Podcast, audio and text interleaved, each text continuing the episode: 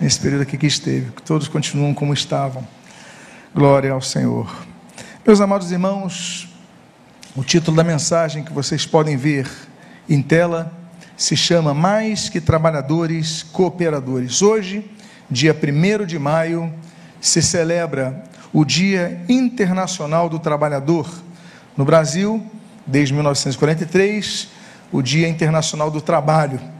Então, é um dia a refletirmos sobre o que é o trabalho. Eu convido a que você abra a sua Bíblia no Evangelho segundo Mateus, capítulo de número 9, versículos número 37 e 38. Mateus 9, 37 a 38. Aqueles que puderem se colocar de pé para que façamos a leitura inicial, eu convido que assim então procedam. E diz o autor sagrado: A seara, na verdade, é grande, mas os trabalhadores são poucos. Rogai, pois, ao Senhor da seara que mande trabalhadores para a sua seara. Oremos. Pai amado, Deus bendito, lemos a tua santa e preciosa palavra. E o que nós pedimos, Deus, fala as nossas vidas, fala os nossos corações, e que nós possamos praticar a tua palavra diariamente, constantemente, regularmente em nossas vidas. E o que nós o fazemos, nós fazemos agradecidos em nome de Jesus. Amém e amém. Os irmãos podem tomar seus assentos. Era o ano nos Estados Unidos, era o ano de 1884, quando os sindicatos começaram a manifestar a sua indignação pela, pela exigência das jornadas de trabalho cada vez mais intensas. E começa a vir em tona naquele ano, assim nas reuniões do sindicato, 1884, 1885, a ideia que houvesse um teto de horas de trabalho por dia, para que o trabalhador apenas trabalhasse no máximo oito horas de trabalho por dia. Para que vocês tenham noção, as pessoas trabalhavam, o, o, o, proprietário, o dono, o empresário, ele exigia o tempo que a pessoa acordasse até a pessoa dormir, e as pessoas trabalhavam até 17 horas por dia de trabalho. Então começou a haver uma manifestação, e eu lembro até, meu pai estava comentando na viagem a Portugal que fizemos, meu pai falou: Olha, meu primeiro trabalho foi no Porto um vizinho aqui ofereceu um trabalho no Porto, meu pai é do interior de Portugal, na Espelha de Sinfãs. E ele falou: Olha, eu dou casa, eu dou roupa e eu dou comida. Aí o, o pai de meu pai falou: Meu pai tinha 14 anos, mas vai ter salário? Não, não vai ter salário nenhum. Eu dou comida, roupa e, e, e enfim, e cama, e moradia. Então tá bom, tá ótimo para gente. E assim então eram as explorações daquelas épocas, 17 horas por dia de trabalho. Então, marcaram, lá em Chicago, marcaram uma greve geral, o Sindicato de Chicago, para o dia 1 de maio de 1886. E aquela greve que foi engendrada por dois anos, ela teve uma, uma, uma recepção nacional a ponto de 340 mil trabalhadores nos Estados Unidos aderirem à greve. Começou 1 de maio, então as pessoas não iam trabalhar, manifestando a sua indignação contra a exploração. E então a polícia começou a se envolver e houve uma manifestação, houve prisão, houve mortes. E além das mortes, houve condenação para os líderes condenação à forca. Dois foram enforcados, depois outras penas foram comutadas. Mas o fato é que aquele primeiro de maio marcou muito aquela geração. E aí a segunda internacional socialista, que aconteceu dia 20 de junho de 1889, ela declarou o seguinte: aqueles movimentos de Chicago estavam certos, nós devemos delimitar a oito horas de trabalho. E começaram então a estabelecer o dia 1 de maio como dia que todos os trabalhadores iam pausar as suas atividades para lembrarem dos seus direitos. E aí, isso gerou resultados muito positivos.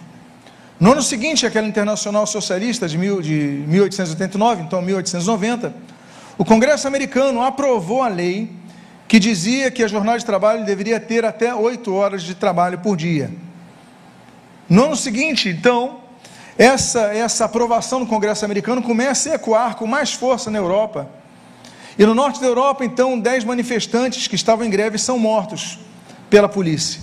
Começa então um incendiamento, um grande incêndio na Europa, até que o Congresso, até que o Senado, melhor dizendo, francês, aprova em 1891 a jornada de trabalho em oito horas. E também estabelece o dia 1 de maio como feriado do trabalhador. No ano seguinte, a União Soviética faz o mesmo e também decreta o feriado no dia 1 de maio e a jornada de trabalho de oito horas. No Brasil, só teremos esse efeito em 1800, 1925, com o presidente Arthur Bernardes, quando ele estabelece, então, que a jornada de trabalho deveria ter até oito horas. Até que em 1943, no estádio de São Januário, no dia 1 de maio, o presidente Vargas, Getúlio Vargas, ele estabelece então a CLT, a consolidação das leis do trabalho, e ali então as definições dos limites que deveriam ser impostos, eh, traduzidos no trabalho de cada brasileiro. Pois bem, esse é o contexto do trabalho, do dia do trabalho, o dia que nós estamos vivendo na manhã, no dia de hoje, aqui, que nós nem notamos porque caiu no domingo nesse ano. Mas o versículo que nós lemos, Jesus ele fala sobre a necessidade de trabalhadores. Há uma diferença. Uma vez, na, na loja de meu pai, ele falou: Olha, esse daí não gosta de trabalhar. O que ele quer, ele não quer um trabalho, ele quer um emprego. Muitos querem trabalho, muitos querem emprego, mas não querem trabalho. Trabalhar é inato à personalidade que quer conquistar algo. Muitos querem conquistar sem trabalhar. E na vida espiritual acontece a mesma coisa, nós vamos ver sobre isso nesta manhã. Jesus está falando aqui sobre o trabalho espiritual, o trabalho ministerial, o trabalho que nós temos de avançar com o reino de Deus. E Jesus então fala nesse versículo que você está lendo em tela, Mateus 9, 27, o seguinte: Olha, a seara, na verdade, é grande, mas os trabalhadores são poucos. Ele diz: Rogai, pois, ao Senhor da seara que envie o que? Trabalhadores para a sua seara. Não faltavam discípulos, faltavam trabalhadores.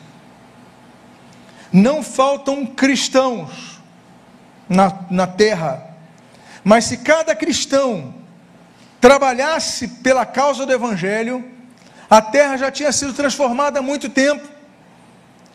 A cada dia o IBOP, ele vai, os, os institutos pesquisa, eles vão batendo as portas, eles vão telefonando, eles vão interfonando, eles vão pesquisando, e eles vão vendo o número de evangélicos está crescendo no Brasil. A pergunta é: será que a nossa sociedade está melhorando? Será que a, a violência vai diminuir? Será que tudo de errado está diminuindo? Se cada um que se diz evangélico vivesse realmente o evangelho e trabalhasse por isso, pelo crescimento, nós seríamos uma nação diferente. O trabalho é importante. A Bíblia diz em Ageu, capítulo 1, que nós devemos sair da acomodação e trabalhar.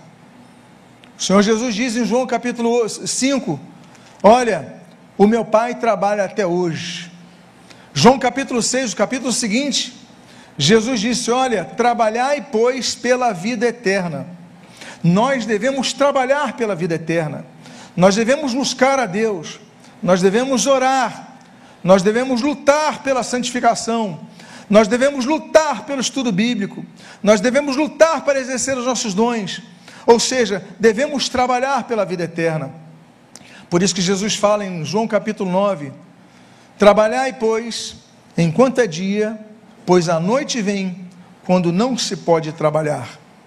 Muitos querem começar a trabalhar na obra de Deus, e eu não vou dizer tardiamente, porque cada minuto vale a pena. Se você decidir trabalhar por Cristo aos seus 99 anos de idade, pelo menos você começou, glória a Deus por isso. Mas quantos de nós temos nos acomodado nas igrejas e não temos trabalhado? A Bíblia diz em 1 Pedro capítulo 4 que, olha, servir uns aos outros conforme o dom que cada um recebeu. Nós devemos então trabalhar. Nós temos um louvor aqui porque temos uma equipe que trabalhou. Nós temos o templo limpo, iluminado, bem organizado, porque tem uma equipe que trabalhou. Quando você chegou, havia gente lá, lá embaixo, havia uma recepção aqui em cima. Nós temos agora pessoas cuidando das crianças, dos bebês. Temos uma equipe no som, porque pessoas estão trabalhando. Nós devemos então falar: Deus, usa-me como um trabalhador na Sua obra. Hoje é o dia do trabalhador. Aliás, Getúlio Vargas ele faz uma coisa muito interessante. Ele ali em 1943, como eu já citei ali, aqui na introdução, ele não coloca como dia do trabalho, ele coloca como dia do trabalho. Eu acho muito interessante, porque não é apenas o trabalhador, mas é o trabalho em si. É analisarmos o que nós temos feito. E nós devemos pensar o que nós temos feito em relação à obra de Deus. O que eu tenho feito, o que você tem feito em relação à obra de Deus. Será que nós apenas somos um auditório que ouve a pregação e volta para sua casa e aguarda mais sete dias para voltarmos ao culto e louvarmos ao Senhor e voltarmos, e nada mais fazemos? Será que nosso trabalho então se limita a um caminhar até a igreja e voltar às nossas casas? A uma caminhada semanal? Devemos trabalhar em todo o momento. E aí então, nós começamos a ver o que a Bíblia fala sobre o trabalhar para o Senhor. O texto que você está lendo, do capítulo 50 de Isaías, versículo 41, ele diz: O Senhor Deus me deu língua de eruditos para que eu saiba dizer boa palavra ao cansado. Ele me desperta, olha só que coisa interessante. Ele me desperta todas as manhãs, desperta-me o ouvido para que eu ouça como os eruditos. O trabalho ele começa com a decisão de nós levantarmos da cama. Por quê? Porque muitas vezes o nosso maior inimigo é a nossa preguiça, não é verdade? Está um dia chuvoso, está frio, e você quer lutar por algo, você traça o teu planejamento no dia anterior, você coloca, olha, eu vou fazer isso, e chega no dia seguinte você não faz. Você não desperta. E esse texto diz: Olha, o Senhor me desperta todas as manhãs desperta o meu ouvido para que eu ouça. Nós devemos então travar a primeira luta para conquistarmos algo, e isso inclusive na vida espiritual, isso inclusive na vida ministerial, é nós despertarmos-nos pela manhã e ouvirmos a Deus. Despertar amanhã e ouvir a voz do Senhor: Senhor, o, tu, o que tu queres que eu faça? Senhor, o que tu queres que eu faça? Eu vou repetir o texto, ele me desperta todas as manhãs. Olha, é o Senhor que desperta. O teu alarme vai te acordar, mas é o Senhor que vai te despertar. O teu alarme vai fazer com que você então abra os seus olhos, mas despertar para as suas necessidades, para as suas responsabilidades, é o Senhor que vai fazer. Existem algumas, alguns despertas na Bíblia. Eu cito aqui quatro. O primeiro deles está em Juízes capítulo 5, quando Deus fala: Desperta, Débora, desperta, acorda, entoa um cântico. É um despertar de uma mulher que era profetisa, é um despertar de uma mulher que era porta-voz de Deus, é o um despertar de uma mulher que era uma liderança, mas ainda assim, sendo profetisa, sendo liderança, sendo uma pessoa capacitada, sendo uma pessoa que estabelecia critérios espirituais, Ainda assim, Deus fala: desperta, Débora. Desperta, acorda, entoa um cântico, começa a cantar. Porque, independentemente da sua posição eclesiástica, independentemente do seu tempo de conversão, muitas vezes nós adormecemos. E Deus fala para Débora: Débora, você tem que despertar. Não é, importa se você é crente há 50 anos ou há 5 dias, não importa. Todo dia, a cada manhã que você possa, Deus, Deus desperta-me, que eu possa cumprir a tua vontade, que eu possa fazer a tua vontade.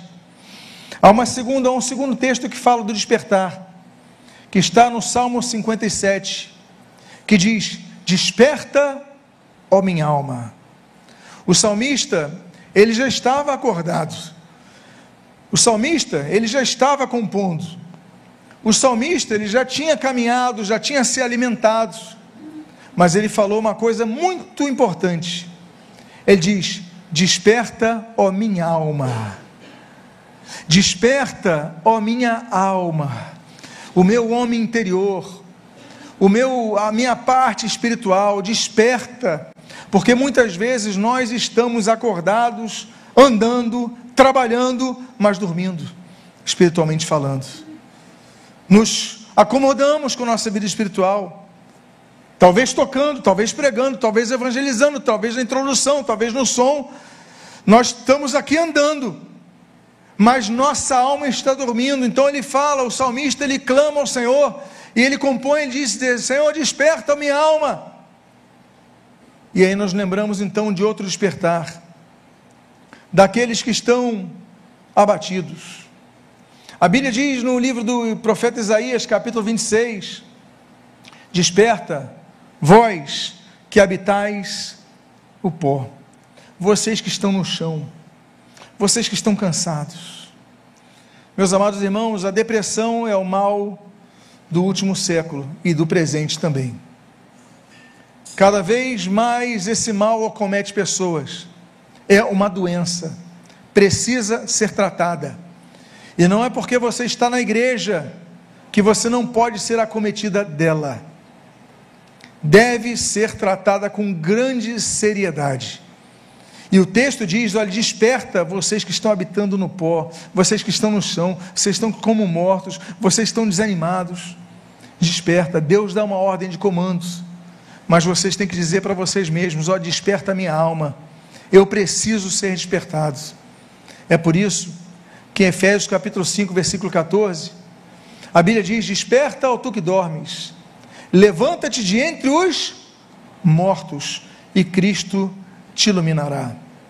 A ordem de Deus é que nós nos despertemos, despertar de entre os mortos.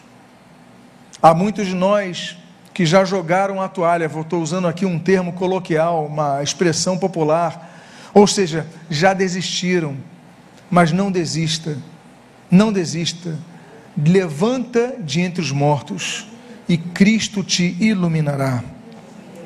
Há uma outra questão, então, nós vimos, em primeiro lugar, Deus espera que nós roguemos por trabalhadores, que nós oremos por trabalhadores, para que Deus levante trabalhadores, não apenas pessoas que se digam evangélicas, não pessoas que se digam cristãs, não pessoas que digam que, que exercem trabalhos na igreja, que sejam trabalhadores sim, mas que sejam pessoas que tenham a sua alma despertada. Agora, existe um texto bíblico que fala sobre três aspectos do trabalho que deve ser cooperativo. O texto diz, que você lê em tela, de 1 aos Coríntios, capítulo 3, versículo 9. Porque de Deus somos cooperadores, lavoura de Deus, edifício de Deus, sois vós. Três aspectos diferentes. Coloquei o termo grego para que você tenha uma noção. Cooperadores, sinergós, lavoura, gergion, e edifício Roicodomê. Cada um tem uma representatividade, eu coloquei a tradução aí. Primeiro, sinergos, sin, união, ergo, um trabalho. Primeiro aspecto é que nosso trabalho tem que ser conjunto. Aquele ditado é correto. A união faz a força. A união faz a força. Quando a igreja está unida, ela se fortalece e fortalece-se mutuamente. Você ajuda outros, não apenas se ajuda, agora os outros também te ajudam, te fortalecem. Agora, não é apenas o trabalho de cooperação, como nós vimos nessa tradução, mas o segundo termo ali, que é gergion. Ge é terra, daí vem geografia, geo, geologia, né? ergon, trabalho, trabalho da terra. Ou seja, trabalho braçal. Não é apenas cooperar dando ideias. Tem muita gente que só dá ideia, mas não pega no braçal, não ajuda efetivamente. Então, o segundo trabalho, o segundo tipo de trabalho que nós devemos fazer na igreja, é não apenas falarmos ou criticarmos, como muitas vezes nós só criticamos os outros, mas enquanto os outros treinam, se aplicam, nós não fazemos nada. Peraí, está errado. Então nós temos que cooperar, trabalhar conjuntamente, cooperando, e essa, cooperação, trabalho conjunto. Segundo ponto, trabalhar braçalmente, ou seja, vamos desenvolver, vamos trabalhar na recepção, no evangelismo, na, na no som, uh, no estudo bíblico, na aula de escola dominical. É, tantos setores nós temos para trabalhar. Tivemos uma reunião com os novos membros da igreja, há cerca de um mês atrás, um mês e pouco atrás. Nós demos a listagem, aqui estão as equipes ministeriais, se envolva, trabalhe porque nós devemos trabalhar para o Senhor. E o terceiro ponto é o que está ali, roicodomia. Roico. Roicos é casa, doma é construção. Devemos construir coisas. O trabalho visa construir coisas e não destruir. Porque tem gente que trabalha, mas o que constrói ao mesmo tempo destrói, então não fica nenhuma edificação. Muitas vezes você trabalha com os braços e destrói com a língua. Não é isso que diz Tiago? Uma fagulha da língua incendeu uma floresta inteira. Você trabalha, você ora uh, minutos, horas, todos os dias, mas uma palavra você destrói tudo que construiu. Então, esse texto ele fala dessa cooperação, trabalho conjunto. Ele fala da lavoura, trabalho braçal e ele fala do edifício que nós devemos construir e manter de pé.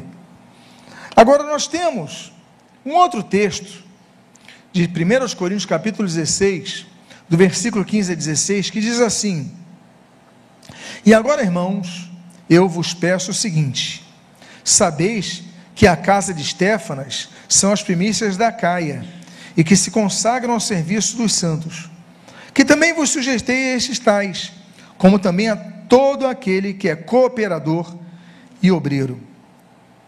Esse texto, eu coloquei ali, o cooperador já, já expliquei, obreiro, copial.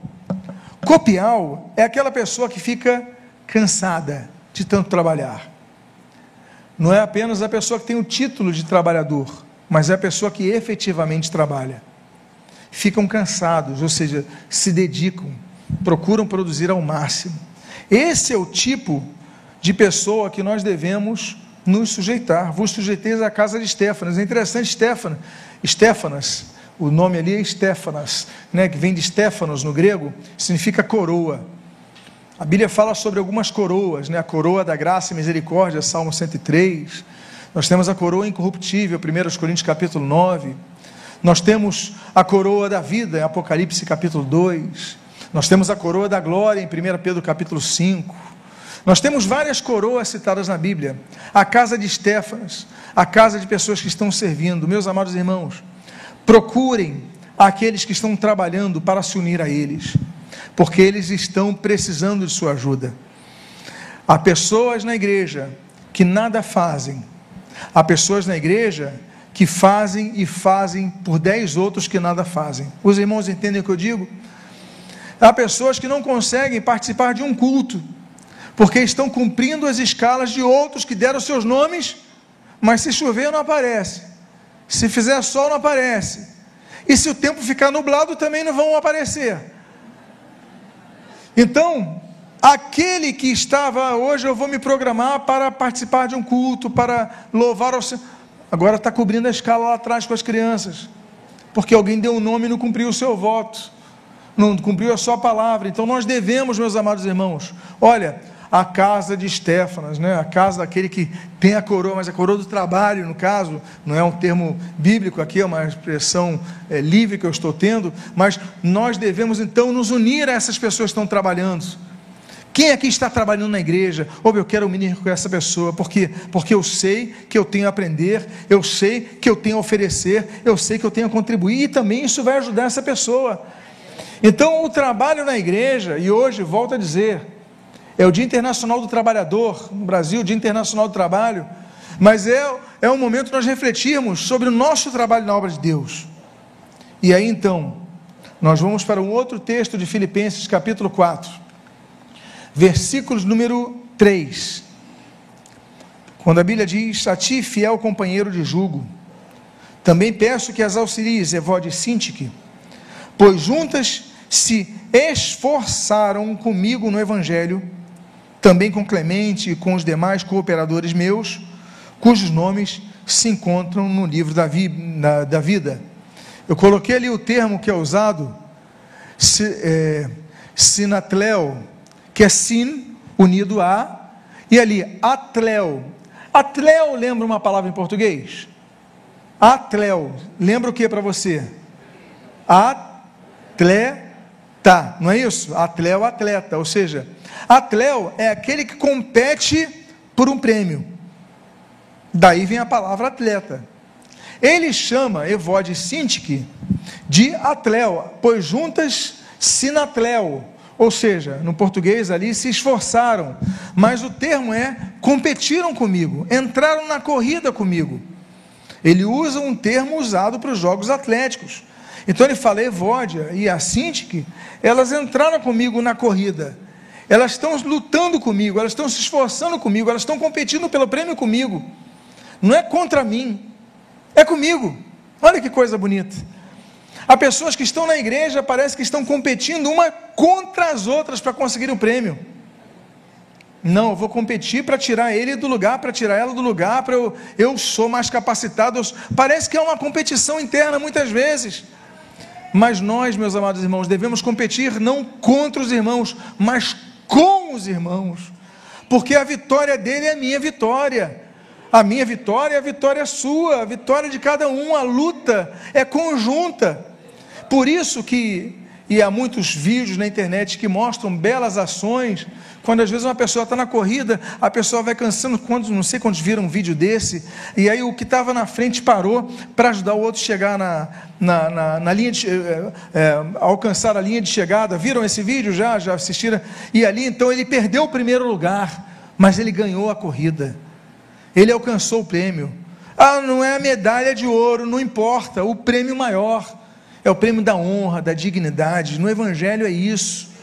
É nós falarmos o seguinte: elas se esforçaram comigo, eu prefiro o termo grego. Elas competiram com, comigo, não contra mim. Isso de cooperar é muito interessante que o termo é exatamente esse: cooperar. Eu já citei esse exemplo, eu vou repetir aqui, me desculpe os irmãos que já ouviram esse exemplo, mas o termo operar, cooperar no, no português, ele vem daquele termo latim, cooperare, que era usado nas galéias romanas quando uma pessoa ficava lá embaixo com um tambor, e ele batia nos ritmos e os escravos tinham que remar naquele ritmo. Se ele batesse com mais intensidade, com mais intensidade não, perdão, com maior velocidade, eles tinham que seguir o ritmo do bumbo. E ali então, um operava, outros cooperavam e todos chegavam ao seu porto de maneira segura. Assim é no Evangelho. E eu finalizo com o último texto, que diz ali em 1 Coríntios capítulo 15, versículo 58, nesse Dia Internacional do Trabalhador. Portanto, meus amados irmãos, sede firmes, inabaláveis e sempre abundantes, ou seja, pericel, é sempre cedendo em números, na obra do Senhor, sabendo que no Senhor o vosso trabalho não é vão a palavra grega ali é que é nós, não é sem propósito. Tudo que nós fazemos, desde o menor trabalho, tem um propósito. Tirar um papel que está do chão, não é em vão. Ajudar uma pessoa não é em vão. Orar por uma vida não é em vão. Nós devemos ter o propósito sempre de trabalhar para o Senhor. Eu gosto muito desse texto, portanto, meus amados irmãos, sede firmes o que? Inabaláveis e sempre o que? Abundantes na obra do Senhor. Então, saiba que o seu trabalho não é em vão, para o Senhor nada é em vão. Eu gostaria de convidar que você fique de pé nesse momento. Eu gostaria de fazer uma oração. Em primeiro lugar, agradecer ao Senhor porque nos dá condições e capacitação de trabalhar para Ele.